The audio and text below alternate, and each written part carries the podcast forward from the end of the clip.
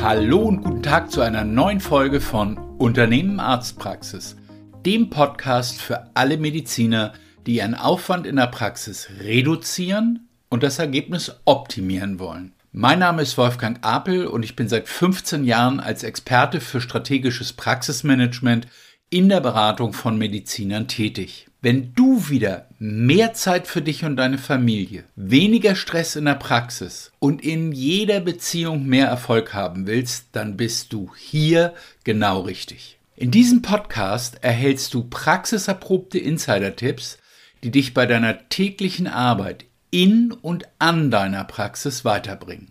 Die heutige Episode ist dem Thema Wunschpatienten gewidmet. Worum es dabei geht, ist schlussendlich die Frage, wie kann ich durch Wunschpatienten mehr Glück und Zufriedenheit bei meiner täglichen Arbeit erfahren?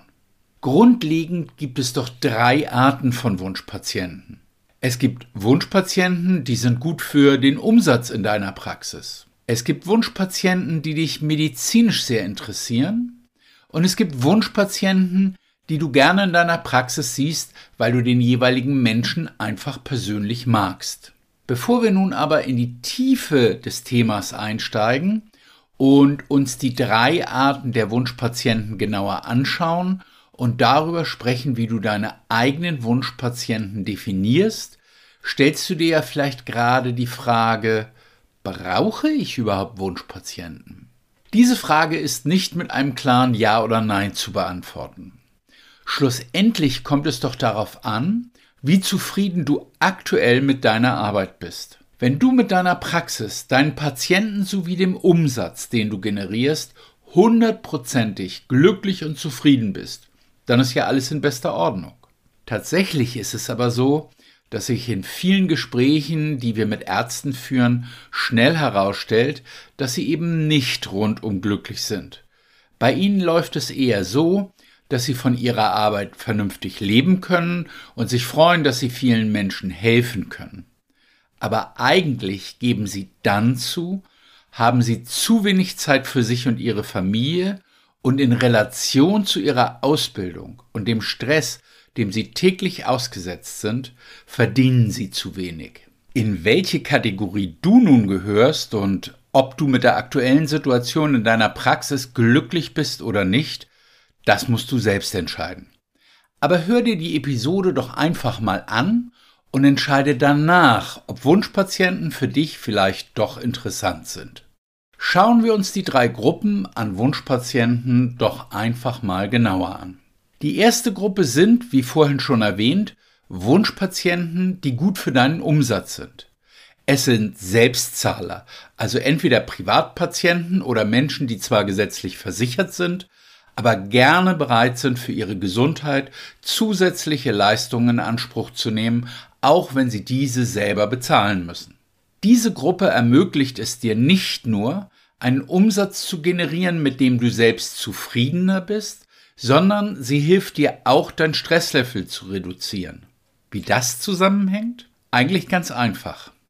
Mit der Eröffnung deiner Arztpraxis bist du ja plötzlich nicht mehr nur Arzt, sondern auf einmal auch Unternehmer geworden.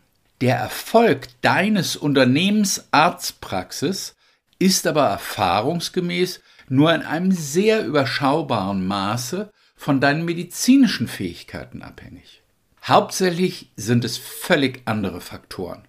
Kommunikation, Organisation, Personalentwicklung, Marketing, Betriebswirtschaft und, und, und. Das bringt natürlich zusätzlich viele verschiedene Aufgaben mit sich, die zu erledigen sind. Aufgaben, die du vielleicht nicht gerne magst, wie zum Beispiel die Buchhaltung, die EDV in deiner Praxis, das Erstellen von Dienstplänen oder das Einstellen neuer Mitarbeiter. Eben das gesamte Praxismanagement, das nichts mit dem medizinischen Bereich zu tun hat. Diese Aufgaben machst du vielleicht nicht nur nicht gerne, sondern sie kosten dich auch viel Zeit. Zeit, die du im Alltag nicht hast, da dich in erster Linie ja um deine Patienten kümmern willst. Und das ist der Grund, wieso am Ende des Tages dein Privatleben darunter leidet und du dich gestresst fühlst. Wie schön wäre es, wenn du zusätzliche Mitarbeiter einstellen könntest, die sich genau um diese Aufgaben für dich kümmern, die deine Buchhaltung machen, die sich um die Technik kümmern und um die Mitarbeiter. Beispielsweise eine Praxismanagerin, die einfach den gesamten nicht-medizinischen Bereich verantwortet. Leider hören wir in den Praxen oft, dass das zwar schön wäre, aber dass sich das mit der aktuellen Gewinnsituation nicht in Übereinstimmung bringen lässt. Und genau hier wird die erste Gruppe der Wunschpatienten wichtig, die Selbstzahler, die es dir ermöglichen, einen Ertrag zu generieren, mit dem du dir diese Entlastung leisten kannst. So dass du das machen kannst, wieso du eigentlich Arzt geworden bist, dich um deine Patienten zu kümmern, sie zu heilen und ihnen zu helfen. Kommen wir zur zweiten Gruppe der Wunschpatienten.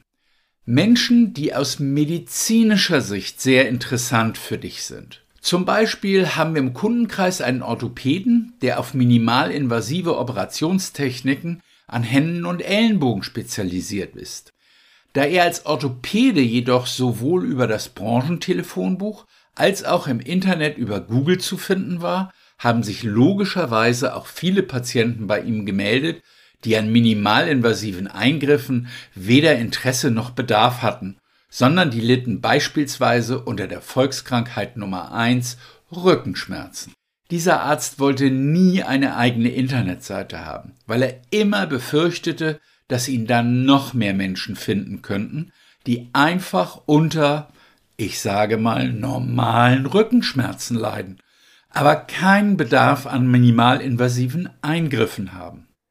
Und an diesen Patienten hatte besagter Kollege nun einfach mal kein Interesse. Das ist doch auch absolut in Ordnung. Denn auf der anderen Seite gibt es viele Orthopäden, die genau diese Fälle sehr gerne annehmen. Schlussendlich ist es doch auch für den Patienten besser, wenn sie bei diesem Kollegen landen, anstatt bei unserem Orthopäden. Was haben wir also gemacht? Wir haben diesem Orthopäden trotzdem einen Internetauftritt gebaut. Und auf der allerersten Seite, ganz präsent, haben wir ein Bild von ihm eingefügt, das ihn im OP zeigt. Denn eines ist sicher, ein Patient, der unter normalen Rückenschmerzen leidet, will nicht zu einem Arzt, bei dem er Sorge hat, dass er gleich im OP landet. Wir haben es zwar nicht geschafft, dass gar keine Rückenschmerzpatienten mehr in die Praxis gekommen sind, aber wir haben es geschafft, den Anteil drastisch zu senken. Das hat die Zufriedenheit dieses Arztes und die Freude, die er an seiner Arbeit hatte, extrem gesteigert. Denn er konnte nun mehr von dem machen, was er aus medizinischer Sicht interessant findet und was ihm als Behandler Spaß macht. Und die klassischen Rückenschmerzpatienten sind zu anderen Orthopäden gegangen, bei denen sie sich wahrscheinlich auch wohler gefühlt haben.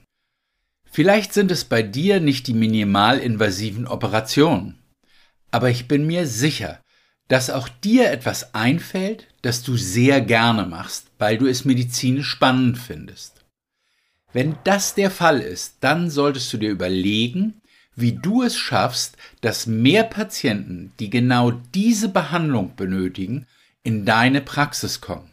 Dieses Thema, also die proaktive Wunschpatientengenerierung, werden wir auch in der kommenden Podcast-Folge genauer besprechen. Die dritte Gruppe an Wunschpatienten sind Patienten, die du gerne behandelst, weil sie dir menschlich sympathisch sind. Vielleicht schüttelst du an dieser Stelle nun den Kopf und fragst dich, was hat es damit zu tun, ob mir der Patient sympathisch ist oder nicht, es geht doch um meine Arbeit. Aber sicherlich kennst du auch die folgende Situation aus dem Alltag deiner Praxis. Es gibt Patienten, die regelmäßig zu dir kommen und bei denen die Behandlung immer anstrengend ist. Ich meine nicht anstrengend im medizinischen Sinne, sondern menschlich anstrengend. Einfach weil ihr auf persönlicher Ebene nicht so besonders gut zueinander passt. Dann wiederum hast du aber sicherlich auch Patienten, die regelmäßig zu dir kommen und auf die du dich freust, weil ihr ähnliche Interessen habt und es neben der Behandlung immer noch zu einem netten Gespräch kommt. Diese Termine empfindest du sicherlich als wenig anstrengend, unabhängig davon, wie sie medizinisch sind. Es sind einfach Termine, die dir leicht fallen. Wir unterstützen beispielsweise einen Urologen, der sehr international aufgestellt ist. Er ist selbst schon viel gereist, hat in vielen unterschiedlichen Ländern gearbeitet und ist mit einer Afrikanerin verheiratet, die er während seiner Facharztausbildung im Krankenhaus kennenlernte. Bei ihm stellte sich heraus, dass er am liebsten mit Patienten arbeitet, die zwischen 40 und 60 Jahre alt sind und die bereits wirklich in der Welt herumgekommen sind. Zum Beispiel Patienten, die für ihre Firma mal ein Jahr im Ausland gewesen sind, die regelmäßig nach China oder Indien oder weiß der Kuckuck wohin fliegen und logischerweise eine ganz, ganz andere Sicht auf die Welt mitbringen. Einfach Menschen, die etwas zu erzählen haben und die ihm in gewisser Weise ähnlich sind. Genau von diesen Menschen wünscht er sich mehr in seiner Praxis. Denn dann macht ihm die Arbeit doppelt Spaß und auch für die Patienten ist es angenehmer, bei einem Arzt zu sein, der ihren Lebensstil kennt und versteht. Nun kommt ein Gutteil der Patienten, die den Weg in deine Praxis finden, bekanntlich auf Empfehlung bestehender Patienten, die sich besonders wohl und gut aufgehoben bei dir fühlen. Und das ist nun sicherlich kein Wunder, dass Patienten, die sich in einem internationalen Umfeld bewegen, auch Bekannte und Arbeitskollegen haben, die ähnliches tun und diesen Arzt somit weiterempfehlen. Andererseits suchen viele Menschen aber auch über das Internet nach einem Arzt in ihrer Nähe und beurteilen anhand dessen Webseite, ob sie zu diesem Arzt wollen oder nicht. Es ist also sinnvoll, und auch darauf kommen wir in der kommenden Episode noch genauer zu sprechen, deine Persönlichkeit in deine Webseite einfließen zu lassen. Denn nur so ziehst du genau die Patienten an, die du dir in deiner Praxis wünschst. Für diese Episode war es das aber schon. Nun ist es an dir zu entscheiden, ob Wunschpatienten für dich ein Thema sind oder nicht. Wenn du jedoch Interesse hast, die aktuelle Situation in deiner Praxis weiter zu verbessern und dein Stresslevel zu reduzieren, dann können Wunschpatienten dein Weg zu mehr Zufriedenheit sein. Wenn du gerne individuell darüber sprechen möchtest, wie deine Wunschpatienten aussehen könnten, ruf mich gerne an oder schick mir einfach eine Mail an w.apel.medicom.org. Wir können dann einen Termin für ein unverbindliches und selbstverständlich kostenloses Erstgespräch ausmachen und besprechen, wie wir dich unterstützen können. Wenn dir dieser Podcast gefallen hat und du andere Ärzte kennst, die auch auf der Suche nach wirkungsvollen Insider-Tipps und praxiserprobten Anregungen sind, mit deren Hilfe sie mehr erreichen können. Mehr Lebensqualität und Spaß an der Arbeit, mehr Unabhängigkeit und wirtschaftlichen Erfolg, sowie mehr Sicherheit und Zukunftsperspektive, dann teile diesen Podcast doch gerne und hinterlasse uns eine positive Bewertung bei iTunes, Spotify oder wo immer du diesen Podcast hörst. Ich wünsche dir noch einen schönen und erfolgreichen Tag und verbleibe bis zur nächsten Folge des Unternehmen Arztpraxis Podcasts mit den besten Grüßen, dein Wolfgang Apel.